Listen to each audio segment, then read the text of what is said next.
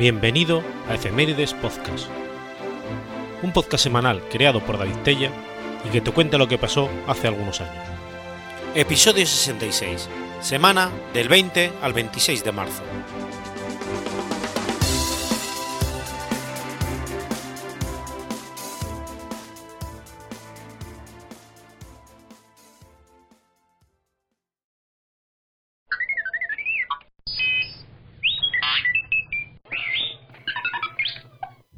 Venezuela, domingo 20 de marzo de 1814.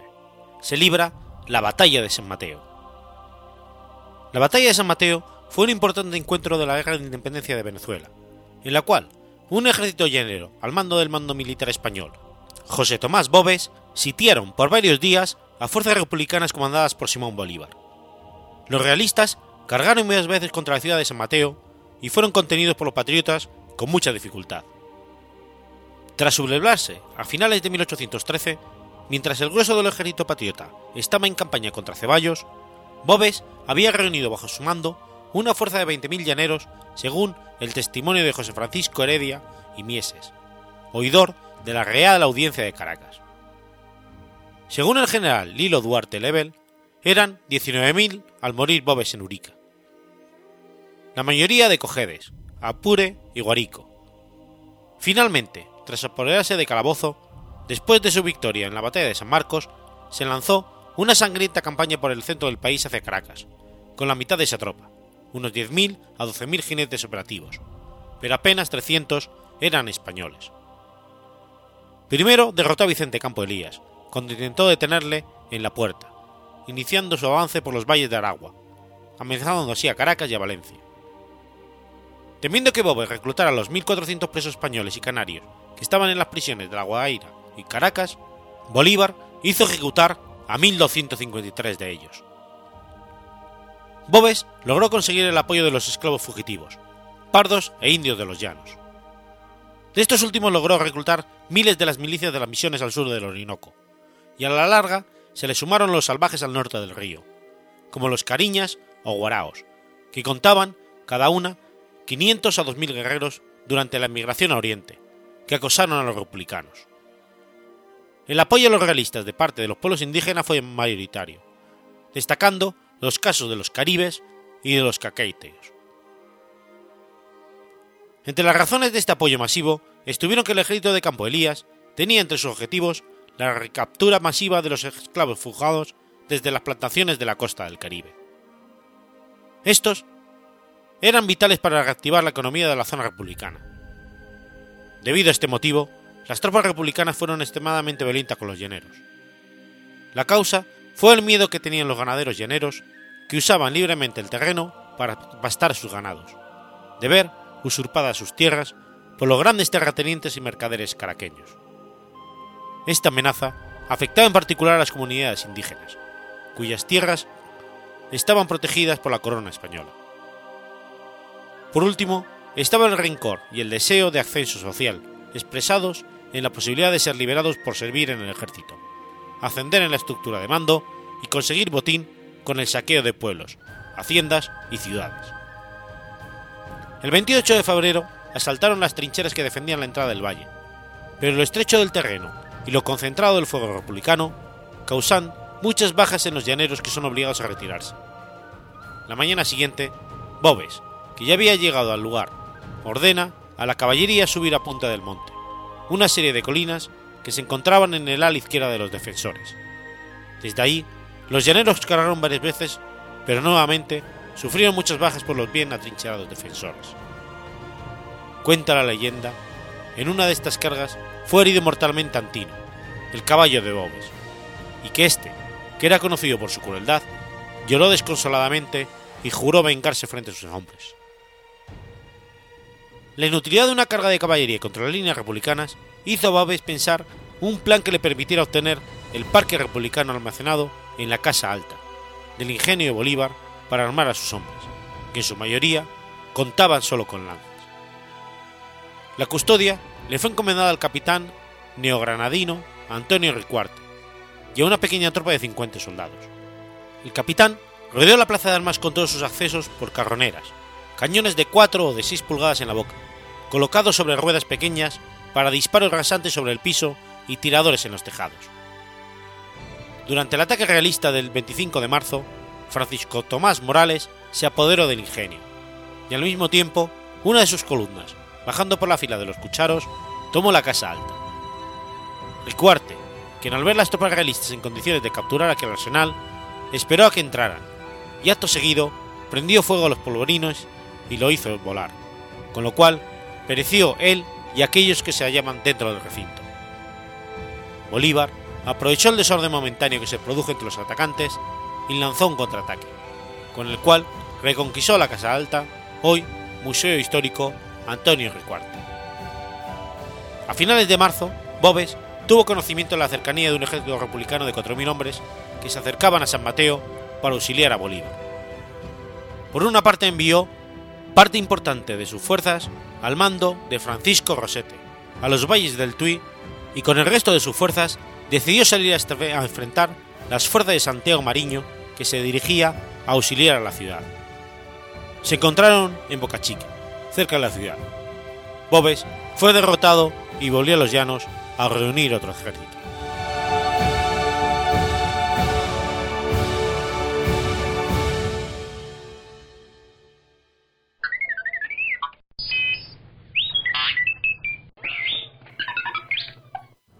Martes 21 de marzo de 1843. Según Willard Miller, sería la fecha del fin del mundo. Miller nació el 15 de febrero de 1782 en Pittsfield, Massachusetts. A la edad de cuatro años, su familia se mudó a Hampton, Nueva York. Fue educado en casa por su madre, hasta los nueve años de edad, cuando ingresó en la recientemente establecida Escuela del Distrito de Putney del Este. Se desconoce si Miller cursó alguna educación formal después de los 18 años. A pesar de ello, continuó leyendo vorazmente. En 1803, Miller contrajo matrimonio con Lucy Smith y se mudaron al pueblo de su esposa, cercano a Pulney, donde se convirtió en granjero. Mientras Miller era electo como miembro de la oficina civil de Pulney, comenzó con el oficio de guardia. En 1809 fue elegido para el puesto de ser diputado y en fecha desconocida fue elegido como juez de paz. Miller sirvió en la milicia de Vermont y fue comisionado como teniente el 21 de julio de 1810. Por estas fechas se convierte en un hombre relativamente acaudalado, poseyendo una casa, tierras y por lo menos dos caballos. Poco después de su cambio a Pulney, Miller rechaza sus creencias bautistas y se convierte en teísta. Al comienzo de la guerra anglo-estadounidense de 1812, Miller reunió una compañía local de hombres y viajaron a Burlington, Vermont. Fue transferido al 30 Regimiento de Infantería en el Ejército Regular de los Estados Unidos con el rango de teniente. Miller pasó la mayor parte de la guerra tratando como recaudador y el 1 de octubre de 1814 fue promovido a capitán vio por primera vez acción en la batalla de Plattsburgh, donde las fuerzas americanas, sumamente superadas en números, vencieron a su contraparte británica. Miller llegó a ver el resultado de esta batalla como milagroso, y por tanto, en desacuerdo con su opinión deísta de un dios distante, alejado de los asuntos humanos. Después de la guerra, y siguiendo a su liberación del ejército el 18 de junio de 1815, Miller regresó a Pulney, sin embargo, poco después de su retorno, se mudó, con su familia de regreso a Hampton, en donde compraron una granja. A través de este periodo, Miller estuvo profundamente preocupado por la pregunta de la muerte y la vida después de dicha muerte.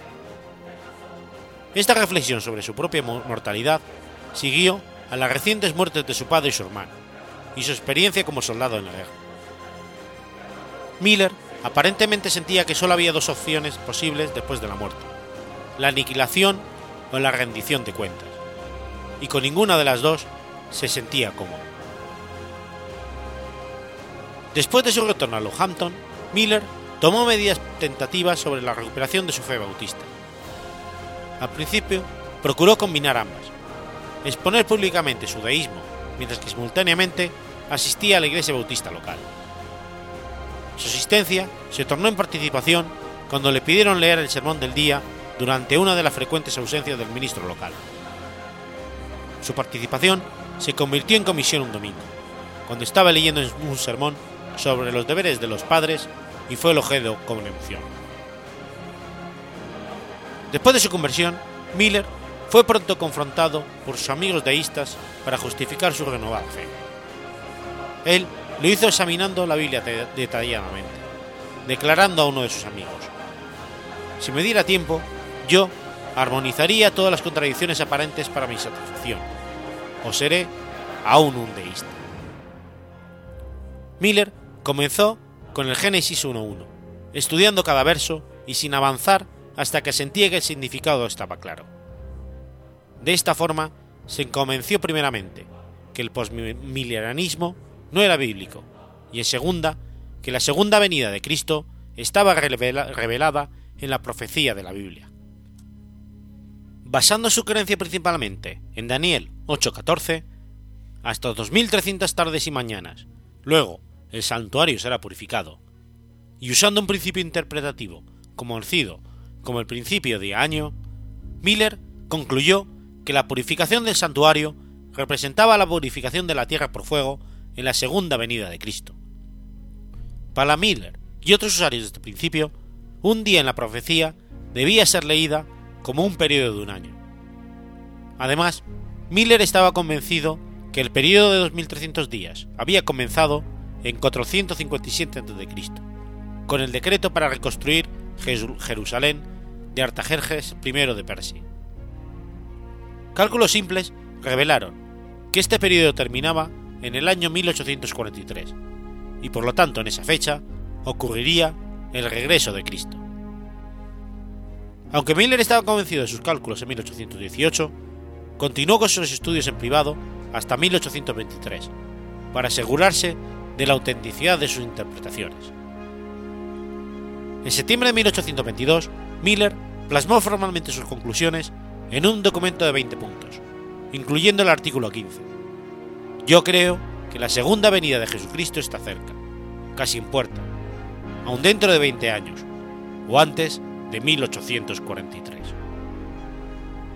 Sin embargo, Miller continuó sin leerlo públicamente hasta el primer domingo de agosto de 1831, en el pueblo de Dresden. En 1832 entregó una serie de 16 artículos al Telégrafo de Vermont. El primero de estos fue publicado el 15 de mayo, a lo que Miller comenta sobre la respuesta del público. Comencé a ser inundado con cartas preguntándome sobre mis opiniones y visitantes se reunieron conmigo para conversar del tema. En 1834, incapaz de cumplir con muchas de las peticiones urgentes y con invitaciones para viajar y predicar que había recibido, Miller publica una, sinopsis de sus enseñanzas en un escrito de 64 páginas, con el título de Evidencia de las Escrituras y la Historia sobre la Segunda Venida de Cristo, cerca del año 1843. Desde 1840 en adelante, el millerismo se transformó en un movimiento regional oscuro, a una campaña nacional. La figura clave de esta transformación fue Joshua Vangas Hims, pastor de la capilla de la calle Chardon en Boston, y un experimentado editor. A pesar de que Hims no aceptó completamente las ideas de Miller hasta 1842, estableció el periódico quincenal Señales de los Tiempos el 28 de febrero de 1840 para publicarlas. A pesar de la urgencia de sus partidarios, Miller nunca fijó una fecha exacta de la segunda venida. Sin embargo, en respuesta a sus peticiones, redujo el periodo a algún día dentro del calendario hebreo, comenzado en el año gregoriano de 1843, registrando: Mis principios en breve son que Jesucristo vendrá otra vez en esta tierra, limpiará, purificará y tomará posesión del mismo, con todos los santos, en algún momento entre el 21 de marzo de 1843 y el 21 de marzo de 1844. El 21 de marzo de 1844 pasó sin incidentes. Algunas discusiones y estudios posteriores resultaron en la pronta adopción de una nueva fecha, el 18 de abril de 1844, basado en la interpretación caraística del calendario europeo. Como en la fecha pasada, el 18 de abril pasó sin el retorno de Cristo. Miller respondió públicamente escribiendo, Confieso mi error y reconozco mi decepción, pero aún creo que el día del Señor está cerca, casi la puerta. En agosto de 1844, en un campamento de reunión en Exeter, Nuevo Hampshire, Samuel S. Snow presentó un mensaje que llegó a ser conocido como el mensaje de los siete meses o el verdadero grito de la medianoche. En una discusión basada en tipología escritural, Snow presentó su conclusión, que Cristo regresaría el décimo día del séptimo mes del presente año 1844. Otra vez, usando el calendario de los judíos caraístas, el día fue determinado como el 22 de octubre de 1844. El 22 de octubre y al amanecer del 23 se convirtieron en la gran decepción de miliaristas. Después del gran chasco, algunos miliaristas simplemente renunciaron a sus creencias. Algunos no lo hicieron y proliferaron puntos de vista y explicaciones. Miller inicialmente parecía creer que la segunda venida de Cristo aún iba a tener lugar y que el año de la expectativa estaba de acuerdo a la profecía, pero que debía de haber algún error en la cronología de la Biblia, que provenía de algún error humano, que podría haber desechado alguna fecha y que esto de alguna forma contara con la discrepancia. Miller nunca renunció a su creencia en la segunda venida de Cristo. Murió el 20 de diciembre de 1849, aún convencido de que la segunda venida era inminente. Miller fue enterrado cerca de su casa en Northampton, Nueva York. Su casa está registrada como lugar histórico nacional de los Estados Unidos y es preservada como museo.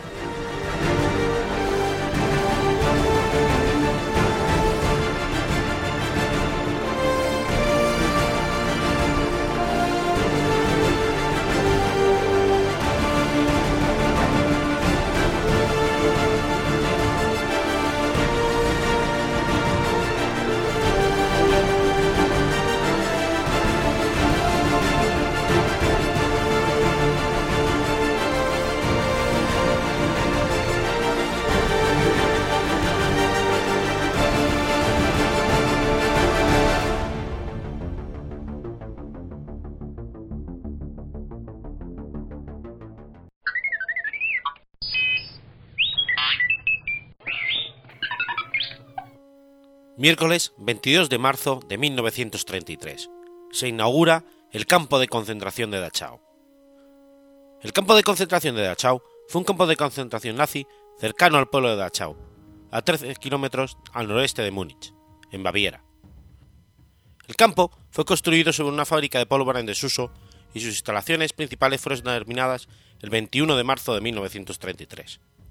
Al día siguiente, los primeros prisioneros fueron internados en el campo.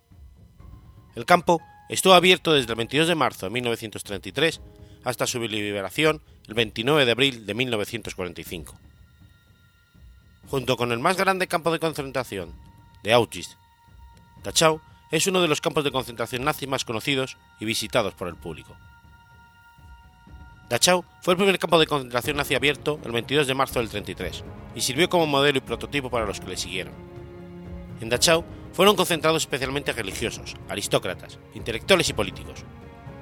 La organización básica, así como los planes de construcción, fueron desarrollados por Theodor Eick y se aplicaron a todos los campos posteriores. Eick se convirtió posteriormente en inspector jefe de los campos de concentración, responsable de acoplar los otros a su modelo. Los primeros días, los prisioneros fueron encargados de mejorar las deficientes instalaciones del campo, en lo cual Solo el edificio principal y las cercas eran servibles. Los detenidos fueron custodiados por la policía, sin quien llevasen uniformes de prisioneros, le rapasen el pelo o sufrieran malos tratos. La situación cambió con la llegada de las tropas de las SS. En total, más de 200.000 prisioneros de más de 30 países fueron recluidos en Dachau, campo que a partir del 41 también fue usado con propósitos de exterminio. Las estadísticas del campo hablan de 41.500 personas asesinadas en el campo, además de otros miles que murieron víctimas de las, de las pésimas condiciones de vida. A principios del 45 se desató una epidemia de tifus en el campo, tras lo cual este fue evacuado. En esta acción murió gran parte de los prisioneros. En el 42 se construyó el área de crematorio junto al campo principal. Incluía al viejo crematorio y el crematorio nuevo, con una cámara de gas. No hay pruebas fidedignas de que la cámara de gas de la barraca X fuera utilizada para asesinar seres humanos. Dachau sirvió también como el campo principal para albergar prisioneros religiosos cristianos, como por ejemplo testigos de Jehová, quienes fueron la única confesión religiosa a la que se le asignó un distintivo específico, el Triángulo Púrpura, en sus uniformes de prisioneros dentro de los campos de concentración, por oponerse hasta las últimas consecuencias a la ideología nazi. Según los datos de la Iglesia Católica, al menos 3.000 religiosos, diáconos, sacerdotes y obispos fueron recluidos allí. Particularmente notables entre los prisioneros cristianos son Karl Leisner, sacerdote católico ordenado por el obispo Gabriel Piguet mientras estaba prisionero y beatificado por Juan Pablo II en el 96, Titus Brasman, sacerdote carmelita, y Martín Neumoller, teólogo y pastor luterano. En ese mismo campo se ejecutó a George Elser, que fue quien perpetró el primero de la serie de atentados contra Hitler. Especial mención merece el sacerdote alemán Joseph Kentenich, fundador del movimiento apostólico de Schnotzental, quien durante su reclusión voluntaria se las arregló para dar testimonio y enviar noticias al exterior, documentando gran parte de las vivencias internas y los distintos sucesos que acontecían día a día en Dachau. El franciscano Petrus Mangold realizó junto con el párroco Emil Toma, hasta el 3 de mayo del 42, una lista de todos los prisioneros conocidos, sacerdotes católicos o pastores protestantes. A través de correos se pudo transmitir la lista fuera del campo de concentración. Según esta lista, estaban presas 2.720 personas con cargos religiosos, 2.579 católicos, 109 protestantes, 22 greco-ortodoxos, 8 viejo-católicos y 2 musulmanes. En cuanto a su procedencia, la mayor parte eran sacerdotes polacos, de los que 868 no sobrevivieron. Las otras nacionalidades eran 447 alemanes, 156 franceses, 109 checoslovacos, 63 holandeses, 46 belgas, 28 italianos y 16 luxemburgueses. En total, fallecieron en Dachau 1.034 personas con cargos religiosos. Otro famoso personaje que estuvo recluido en Dachau es el psicólogo Víctor Frank. Frank es el fundador de la logoterapia. Tras ser liberado, escribió la famosa obra El hombre en busca de sentido en 1945, en la cual relata su experiencia tanto en Dachau como en Auschwitz, desde el punto de vista de un psicólogo. Además, cabe destacar el ingreso en este campo de concentración del ex canciller de Austria, Kurt von Schundtich, después de que los nazis presionaran al presidente austriaco para que nombrara canciller al líder del partido nazi de Austria, Seyss Inquart. Dachau también acogió a numerosos miembros de la nobleza, como gran parte de la familia real de Baviera, la familia de los duques de Homberg, el príncipe español Francisco Javier de Borbón y Palma, o el príncipe Luis Fernando de Prusia, entre otros. Entre los españoles destacados estaba el antiguo coronel republicano Eleuterio Díaz Tendero, que murió en las últimas semanas de la guerra. En este campo de concentración operó asimismo el médico de la Luftwaffe Sigmund Ratzer, quien realizó infames experimentos terminales con el objetivo de, mejorar la capacidad de supervivencia de los pilotos alemanes en condiciones extremas. Ratzer fue ejecutado en el mismo campo por orden de Himmler, el temible jefe de las SS. El campo fue liberado el 29 de abril de 1945 por la 20 División Blindada y la 45 División de Infantería del Séptimo Ejército de los Estados Unidos. Dachau siguió usándose durante muchos años como residencia para refugiados.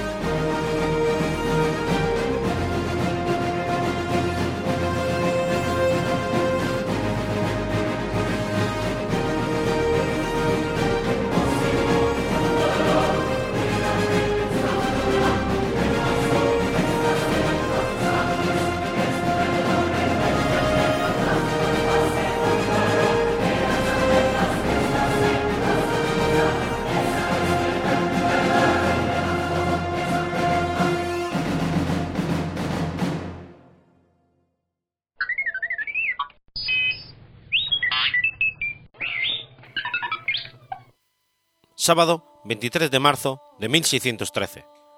Muere Jerónimo de Ayaz y Beamunt. Jerónimo de Ayaz y Beamunt fue un militar español. Hombre polifacético, destacó como militar, pintor, cosmógrafo y músico, pero sobre todo como inventor. Fue el precursor del uso y diseño de la máquina de vapor. Mejoró la instrumentación científica, desarrolló molinos de viento y nuevos tipos de hornos para operaciones metalúrgicas, industriales, militares e incluso domésticas. Inventó una campana para bucear, incluso llegó a diseñar un submarino. Quizás su obra más destacada fue la máquina de vapor, ya que registró en 1606 la primera patente de una máquina de vapor moderna. Hijo de Carlos de Ayaz, capitán de la guarnición de Pamplona, y Catalina de Beamunt, fue el segundo de los hermanos varones, siendo el primogénito don Francés de Ayaz, nacido un año antes. La crianza de Jerónimo y sus hermanos estuvo a cargo de su madre, doña Catalina de Beamunt y Navarra, que inculcó a sus hijos los principios de una educación propia de su rango. Pasó la infancia en el señorío de Gualdulain, hasta que en 1567 fue a servir al rey Felipe II como paje. En la corte se instruyó en las dotes miliciales, en las letras y las artes, y también en el manejo de las matemáticas, que posteriormente le servirían para su estudio de cosmografía. Don Carlos de Ayad intervino en las campañas de Francia, participando en la batalla de San Quintín en el 57. Combatió, además, en Túnez, Lombardía, Flandes, Portugal, las Azores y La Coruña. Jerónimo de Ayad se hizo famoso en su época por su fuerza y por las hazañas que realizó en Flandes. Lope de Vega refleja la vida aventurera de Ayad en la comedia titulada Lo que pasa en una tarde, refiriéndose a él como el nuevo Alcides, y el Caballero de los Dedos de Bronce, por su habilidad de romper platos con tan solo dos dedos. El punto álgido de su carrera militar fue la evasión del atentado de un francés que un francés planeaba contra Felipe II. Gracias a su coraje y valentía, el rey lo premió con la Orden Militar de Calatrava. El 7 de mayo de 1582 había recibido la encomienda de ballesteros de Calatrava y dos años después, el 30 de enero de 1595, recibía la encomienda de Albanilla. En 1587 fue nombrado administrador general de minas del reino, es decir, gerente de las 550 minas que había entonces en España y de las que se explotaba en América. Fue capaz de resolver algunos de los graves problemas de la minería de entonces. Es necesario señalar que consiguió realizar este conjunto de invenciones desde 1598 hasta principios de 1602. Las minas de la época tenían dos grandes problemas serios, la contaminación del aire en su interior y la acumulación de agua en las galerías. Inicialmente, Ayad inventó un sistema de desagüe mediante un sifón con intercambiador, haciendo que el agua contaminada en la parte superior, procedente del lavado del mineral, proporcionara suficiente energía para elevar el agua acumulada en, en las galerías. Este invento supone la primera aplicación práctica del principio de la presión atmosférica, principio que no iba a ser determinado científicamente hasta medio siglo después. Y si este hallazgo es realmente prodigioso, lo que eleva a Ayaz al rango de talento universal es el empleo de la fuerza del vapor. La fuerza del vapor de agua era conocida desde muchísimo tiempo. El primero en utilizarla fue Herón de Alejandría en el siglo I. Mucho después, en el siglo XII, consta que la catedral de Reims había un órgano que funcionaba con vapor. Los trabajos sobre la materia prosiguieron tanto en España como en Francia e Inglaterra. Lo que se le ocurrió a Ayad fue emplear la fuerza del vapor para propulsar un fluido por una tubería, sacándolo al exterior en flujo continuo. En términos científicos, aplicar el primer principio de la termodinámica, definido dos siglos después, a un sistema abierto. Además, aplicó ese mismo efecto para enfriar aire por intercambio con nieve y dirigirlo al interior de las minas, refrigerando el ambiente. Ayad había inventado el aire acondicionado. Y no fue solo teoría, puso en práctica estos inventos en la mina de plata de Guadalcanal, en Sevilla, desahuciada precisamente por las inundaciones cuando él se hizo cargo de su explotación. Allá inventó muchas cosas, una bomba para desaguar barcos, un precedente del submarino, una brújula que establecía la declinación magnética, un horno para destilar agua marina a bordo de los barcos, balanzas que pesaban la pierna de una mosca, piedras de forma cónica para moler, molinos de rodillos metálicos, bombas para el riego, la estructura de arco para las presas de los embalses, un mecanismo de transformación del movimiento que permite medir el determinado par motor, es decir, la eficiencia técnica, algo que solo siglo y pico después iba a volver a abordarse. Hasta 48 inventos lo reconocían en 1606 el privilegio de invención, como se llamaba entonces a las patentes, firmado por Felipe III. Uno de los inventos más llamativos fue el del traje de buceo. La primera inmersión de un buzo documentada ocurrió en el río Pisorga frente al Palacio de Rivera, en Valladolid, y el propio Felipe III asistió al acontecimiento desde su galera, junto con miembros de la corte. Desde 1608 se había dedicado a la explotación privada de un yacimiento de oro cerca del Escorial y a la recuperación de las minas de Guadalcanal, las mismas donde había aplicado por primera vez en el mundo una máquina de vapor. Pero enfermó gravemente. El 23 de marzo de 1613 moría en Madrid. Sus restos se trasladaron a Murcia, la ciudad que había gobernado, primero al convento de San Antonio de Padua y luego a la catedral.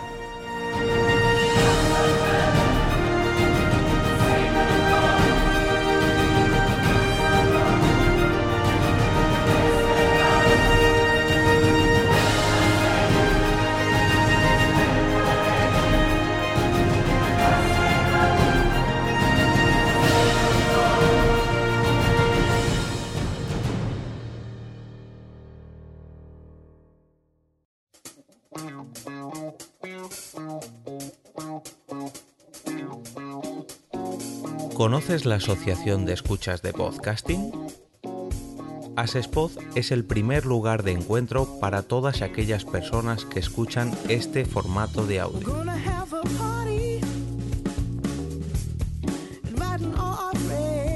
Compartimos, comentamos y escuchamos una gran cantidad de podcasts, pero seguro que no los conocemos todos.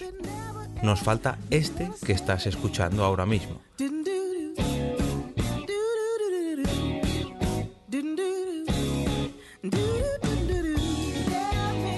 Queremos que tú, oyente de este podcast, formes parte de todo esto. Asociate gratis en nuestra web, asespod.org.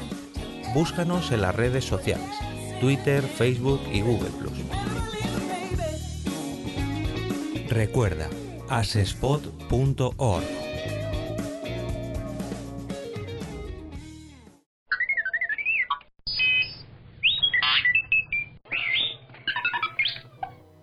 Martes 24 de marzo de 1613. Nace el relojero John Harrison.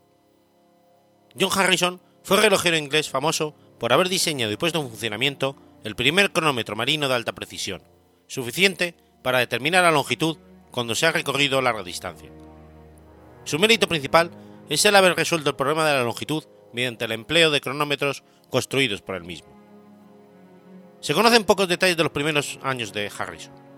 Se sabe que nació en Flurby, Yorkshire, siendo el primero de los cinco hermanos que finalmente habría en la familia. John era hijo de un humilde carpintero, y no es de extrañar que ya desde los inicios de su juventud mostrara indicios serios de su gran habilidad en construir y comprender el funcionamiento de distintas máquinas. Cuentan algunos biógrafos que durante un ataque de viruela a los 6 años de edad tuvo que permanecer en cama, y durante este tiempo se dedicó a indagar y diseñar mecanismos de relojería, investigando una maquinaria real.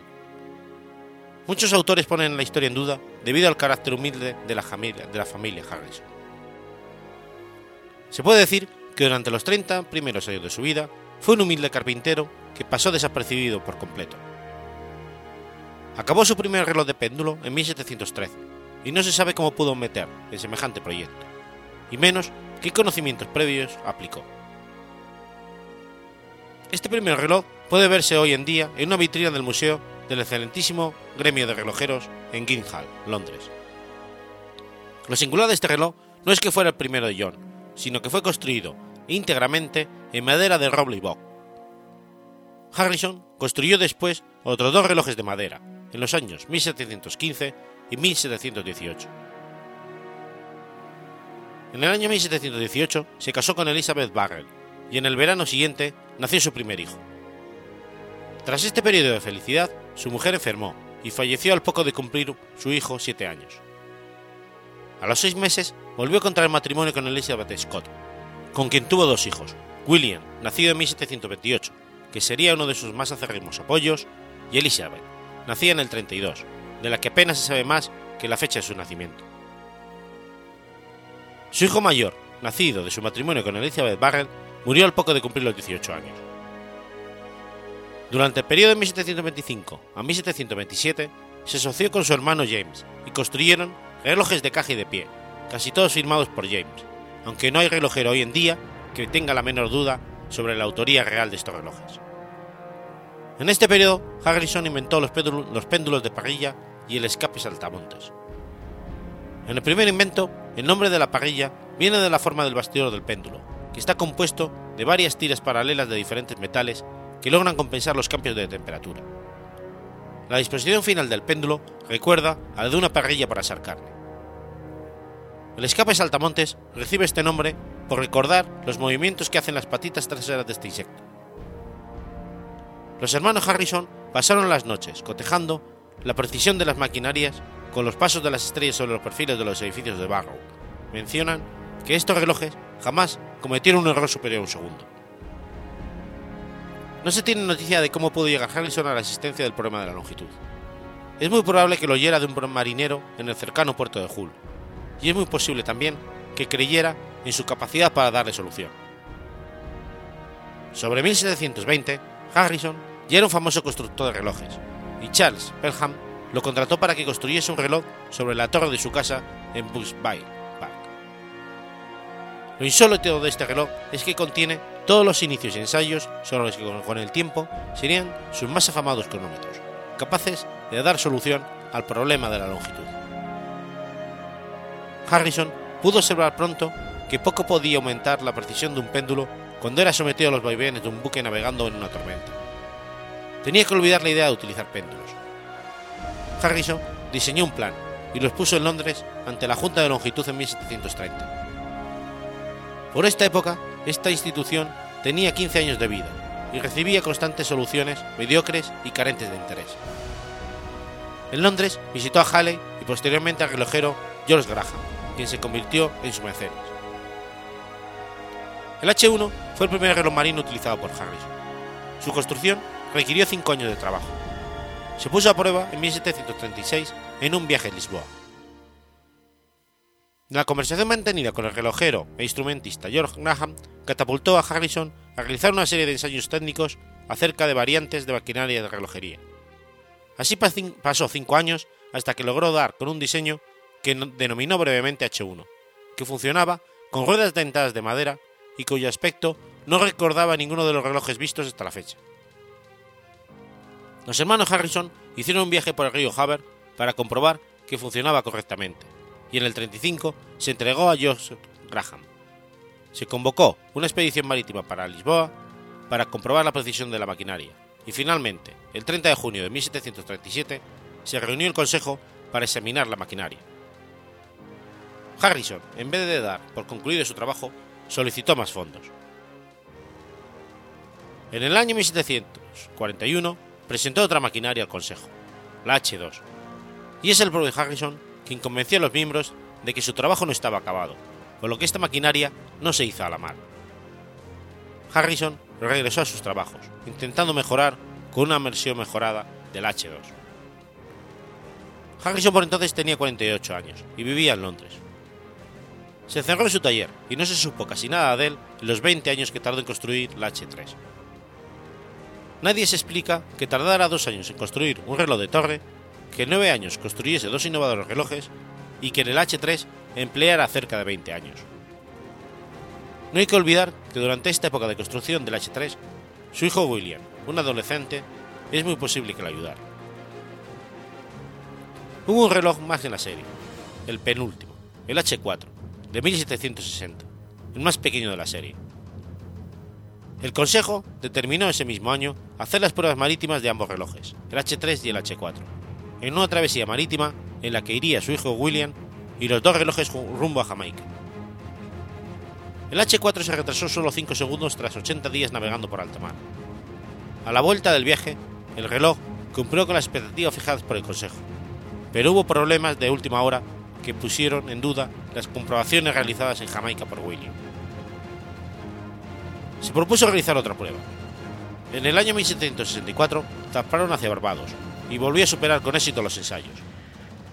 El Consejo tardó en aceptar los datos de este segundo viaje, pero mientras tanto, otras expediciones, entre las que puedes, puedes encontrar la del capitán James Cook, se van sucediendo, y todas ellas con gran éxito en sus resultados. Mientras esperaba la decisión del Consejo, Harrison comenzó el diseño de su último reloj, el H5.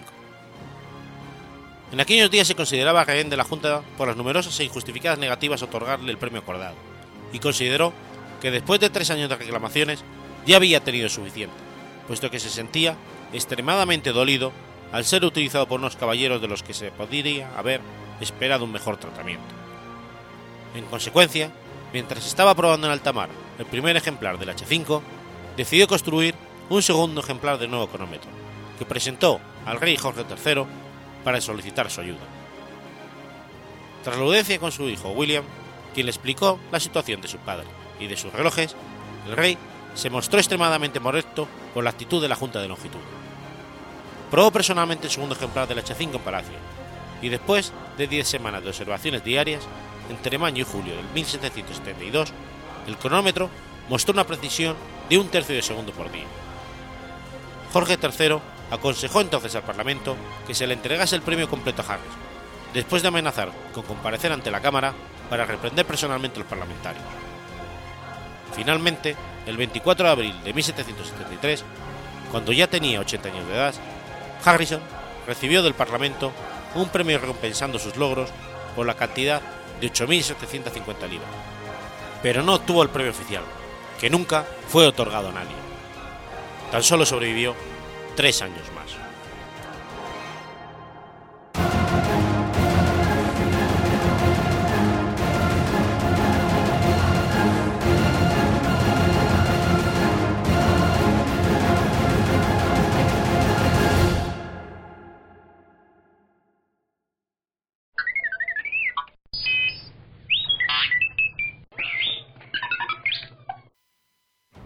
Miércoles 25 de marzo de 1981. La policía libera en Zaragoza al futbolista Kini, secuestrado por delincuentes comunes. Enrique Castro González nació el 23 de septiembre de 1949 en Oviedo, aunque pasó su infancia en el barrio avilesino de Yararens. Fue el primero de los tres hijos de Enrique Castro, cuyo apodo Kini heredó. Su carrera futbolística comenzó a ser prometedora y le resultaba difícil compaginar con sus estudios y proyecto de futuro laboral. En 1967, merced al enorme olfato goleador que había demostrado, pasó a jugador de primer equipo del Club Deportivo en Sidesa, de tercera, de tercera división, donde coincidió con otros históricos del Sporting como Castro, Churruca y Mejido. El Real Sporting de Gijón contrató sus servicios el 9 de noviembre de 68. Su segunda temporada en el equipo supuso un doble hito. El, el Sporting consiguió, tras 10 años en la categoría de plata del fútbol español, el ascenso a Primera División. Y en lo personal, Kini obtuvo el primero de sus siete trofeos Pichichi tras marcar 24 goles y consiguió el Campeonato de Europa con la selección española amateur. Tales éxitos hicieron que Ladislao Kubala, seleccionador nacional absoluto, se fijara en Kini, incluyéndolo por primera vez en una convocatoria en 1970. Aquel fue el primero de 35 partidos de la, con la selección, con la que participó en los Campeonatos Mundiales de Argentina 78 y España 82, y en Eurocopa de Italia de 1980. También con la selección vivió uno de los momentos más amargos de su carrera, llegando a peligrar su continuidad en el mundo del fútbol. El 17 de febrero del 72, en el estadio Botsferry Park de Hull, Inglaterra, en un partido ante Irlanda del Norte, un codazo de George Best, mientras Kinney se elevaba para cabecear un centro, le fracturó el pómulo izquierdo, lo cual lo mantuvo más de un año inactivo. En la temporada 75-76, Kinney volvió a obtener el trofeo Pichichi tras marcar 21 goles, pero a pesar de hoyos, el Sporting de Gijón descendió a Segunda División. Aquel año, el Fútbol Club Barcelona de Johan Cruyff hizo al club gijonés una oferta de 40 millones de pesetas, que en una semana subieron a 50, por los servicios de Kini. Pasaron cuatro años hasta que finalmente el traspaso de Kini se convirtió en realidad, tras el pago de 82 millones de pesetas. Esto sucedió en las primeras semanas de julio del 80, convirtiéndose en una de las noticias deportivas más sonadas del verano. En aquella primera temporada en Barcelona, Kini obtuvo por sexta vez y cuarta en primera división el trofeo Pichichi con 20 goles, algo completamente insólito por un acontecimiento que entonces convulsionó al fútbol español. El 1 de marzo del 81, después de finalizado un encuentro entre el Hércules, que el conjunto catalán venció 6-0, en el que, en el que marcó dos goles, fue secuestrado por dos individuos que lo encañonaron con una pistola y se lo llevaron en su propio coche, iniciando un calvario de 25 días para el jugador y para sus compañeros de equipo, que llegaron a plantearse la decisión de no jugar hasta la liberación de Kini, y a los que el acontecimiento conmocionó hasta el grado de sumar solo un punto durante los cuatro siguientes encuentros. Su liberación infundió de ánimo a un equipo que ganó la Copa del Rey, en la que Kini también fue máximo goleador con 11 tantos. Esta fue la secuencia de hechos. Tras el partido, dos individuos, delincuentes comunes sin antecedentes, introdujeron a Kini por la fuerza en una furgoneta de KV que se lo llevaron. Hacia las 2 de la mañana de aquel 1 de marzo, María Nieves, su esposa, preocupada al no saber nada de su marido, a quien esperaba en el, aeropuerto del Prat con sus hijos, tras regresar de Asturias, tomó un taxi, llegó a casa, donde encontró todo abierto y con las luces encendidas, y realizó una serie de llamadas. Al comprobar que nadie sabía nada, comenzó a sospechar y avisó de lo ocurrido a la policía. Alexanco y Oscar Segura investigaron por su cuenta, sin resultado. Comunicaron y comunicaron al presidente José Luis Núñez lo ocurrido. Este congregó a la directiva y se puso en contacto con Josep Cordel, gobernador civil, que movilizó a la brigada antiatracos. Alexanco, Segura y Núñez pasaron toda la noche en casa de los Castro, en medio de una gran tensión. Al día siguiente, a las 12.30 del mediodía, se presentó la denuncia oficial de desaparición. La noticia ya era pública. A casa del jugador acudieron directivos, jugadores y amigos. En la puerta de su casa se concentraron decenas de periodistas y curiosos. Fueron enviados numerosos telegramas y llamadas de ánimo. En una batida de la policía se localizó el coche de Kini, con las puertas abiertas. A las 15.00, el diario La Vanguardia recibió una llamada falsa de un individuo anónimo que reivindicaba el secuestro como representante de un supuesto batallón catalano español, y comunicó que Kini iba a ser liberado después del siguiente partido contra el Club Atlético de Madrid, justificando el acto porque un equipo separatista no puede ganar la liga. Al cabo de cuatro horas, el mismo periódico recibió la llamada de un grupo autodenominado PRE, que exigía 350 millones de pesetas por la liberación del futbolista. Se desconfió de la llamada. Por la noche, Jesús y Falo, hermanos de Kini, llegaron desde Asturias, donde se quedaron sus padres, muy afectados. A la salida del domicilio de Kini, José Luis Núñez declaró que no hay ninguna noticia y reconoció que recientemente varios jugadores habían recibido anónimos amenazantes. Aquel mismo día, hacia la medianoche, se encontró en una cabina de hospitales de Llobregat una carta firmada por el jugador en la que expresaba que se encontraba bien. Se rastreó toda la zona, pero sin éxito.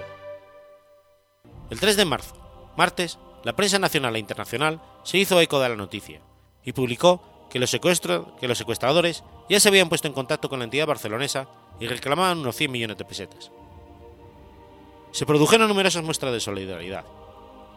La moral de los jugadores del Barcelona estaba destrozada y los entrenamientos se redujeron al mínimo por el nerviosismo, por el nerviosismo y la tristeza.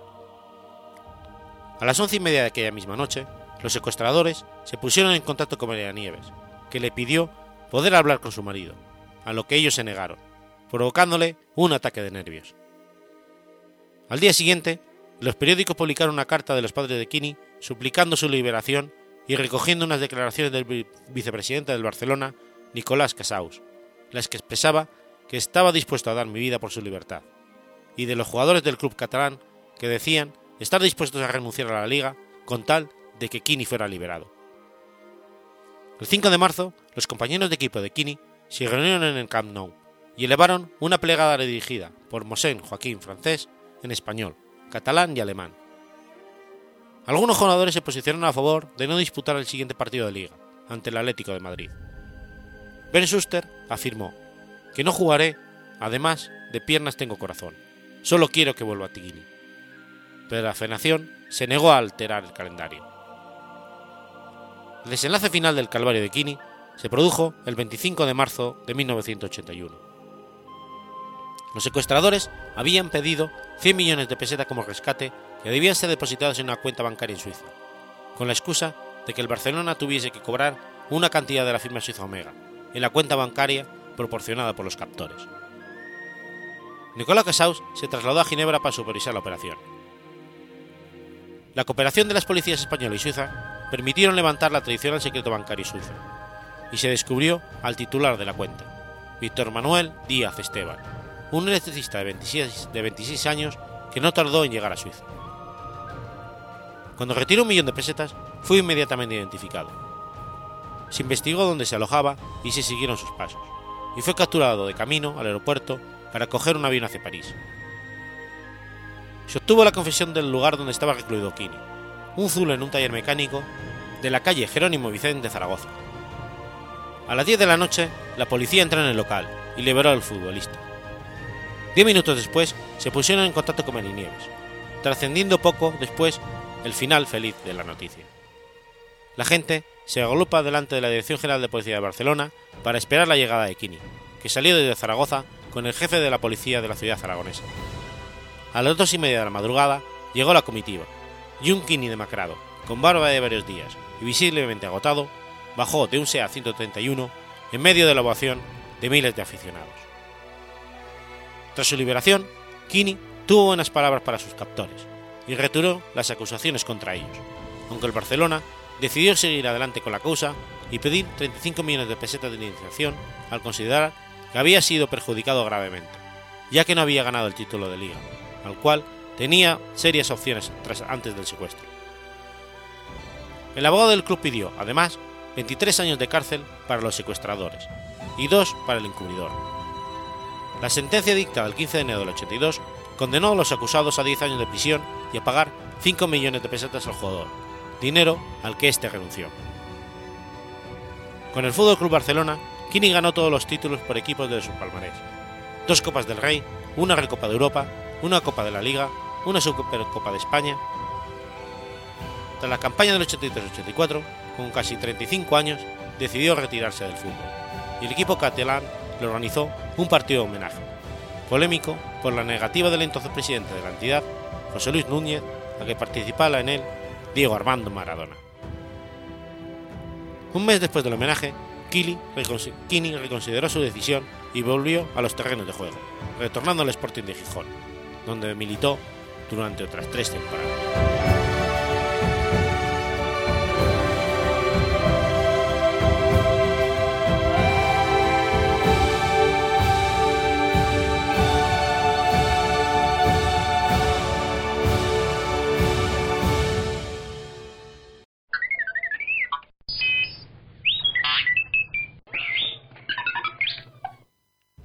Lunes 26 de marzo de 1753.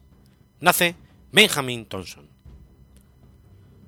Benjamin Thompson, conde de Romford, fue un militar, físico e inventor estadounidense. Sus experimentos y su cuestionamiento de la física establecida en el siglo XVIII contribuyeron a los grandes avances que se produjeron en el siglo XIX, en el campo de la termodinámica. El cráter Rutherford, en la Luna, recibió este nombre en honor a él. Formuló también la hipótesis mecánica sobre la naturaleza del calor, echando por tierra la teoría calorífica de Lavoisier. Thomson nació en la zona rural de Woodward, Massachusetts, el 26 de marzo de 1753. Su casa natal se conserva como un museo de calidad. Fue educado principalmente en la escuela del pueblo de San Sebastián, aunque a veces se dirigió a Cambridge, Massachusetts, con el viejo Loamy Baldwin para asistir a las conferencias por el profesor John Winthrop en la Universidad de Harvard. A la edad de 13 años fue aprendiz de John Appleton, un comerciante de la cercana Salem. Thompson destacó en su actividad económica y entró en contacto con la gente refinada y bien educada, adoptando muchas de sus características, incluyendo un interés en la ciencia. Mientras se recuperaba en Budor en 1769 por una lesión, Thomson llevó a cabo experimentos sobre la naturaleza del calor y comenzó a escribirse con Loami Baldwin y otros. Ese mismo año, trabajó durante unos meses para un comerciante de Boston y luego se hizo aprendiz de médico en Woodward. El paso del calor desde un cuerpo que está a más temperatura alta a otro que está a temperatura más baja es de algún modo análogo al flujo de un fluido, como puede ser al agua, desde una altura superior a otra inferior. Así pues, no resulta sorprendente que las primeras teorías sobre la propagación del calor lo trataran como si fuera un fluido, denominado fluido calórico. Si un cuerpo pierde fluido calórico, su temperatura debería disminuir, y esta debería aumentar si el cuerpo ganara fluido calórico. A pesar de que esta idea de considerar el calor como un fluido explicaba muchas de las características relativas a la propagación del calor, la teoría del fluido calórico resultaba inconsistente con los datos experimentales. Temeroso de la propagación de la Revolución Francesa, el gobernador de Baviera encomendó al conde Rufford la supervisión de los cañones construidos para la defensa de las fronteras. En el proceso de taladrar el ánima de los cañones, Rutherford observó que se producía un aumento de temperatura en la estructura del cañón, en las virutas metálicas y en el propio taladrador, de modo que parecía generarse calor continuamente en lugar de conservarse, como predecía la teoría del flujo calórico. Rutherford dirigió una serie de experimentos para medir el cambio de temperatura que ocurría al utilizar maquinaria rudimentaria y desafilada en el proceso de taladrado. En uno de los experimentos se utilizó agua para refrigerar el taladrador y la estructura del cañón. Rutherford midió el aumento de temperatura del agua y concluyó que el calor no podía ser una sustancia material, ya que parecía no tener límite. Más bien parecía que era el resultado del rozamiento o del trabajo realizado por las fuerzas de rozamiento. En las disputas entre Gran Bretaña y sus colonias americanas, Thomson fue leal a la corona y sirvió como mayor en una compañía de milicia. Cuando sus sentimientos de lealtad llegaron a conocerse, un grupo de colonos, disfrazados de indios, llegaron hasta la misma puerta de su casa y le amenazaron con cubrirlo de brea y esplumarle. En estas circunstancias, Thompson escapó de Boston con un caballo y 20 dólares, poniendo así su vida a salvo.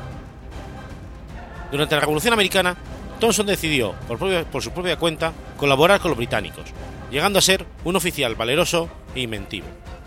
De hecho, tras ver cómo uno de los caballos ahogaba al cruzar un río, inventó un flotador salvavidas para los caballos que transportaban el armamento sobre su, sobre su lomo.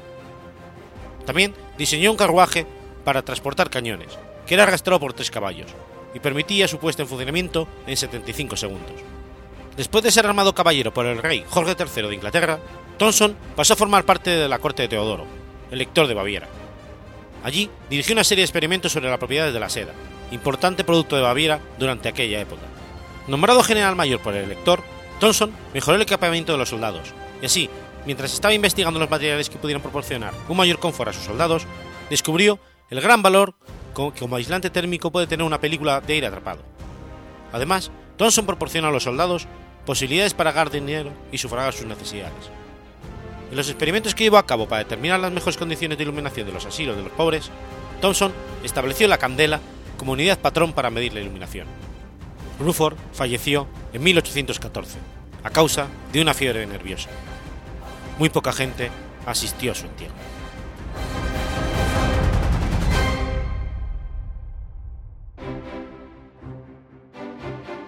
Has escuchado Efemérides Podcast. Si quieres ponerte en contacto conmigo, puedes hacerlo por Twitter a la cuenta arroba efemeridespod o mi cuenta personal, arroba telladavid, o por correo electrónico a la dirección efemeridespod.gmail.com. También puedes visitar la página web efemeridespodcast.es. Y recuerda que puedes suscribirte por iTunes y por iBox, y tienes un episodio nuevo cada lunes.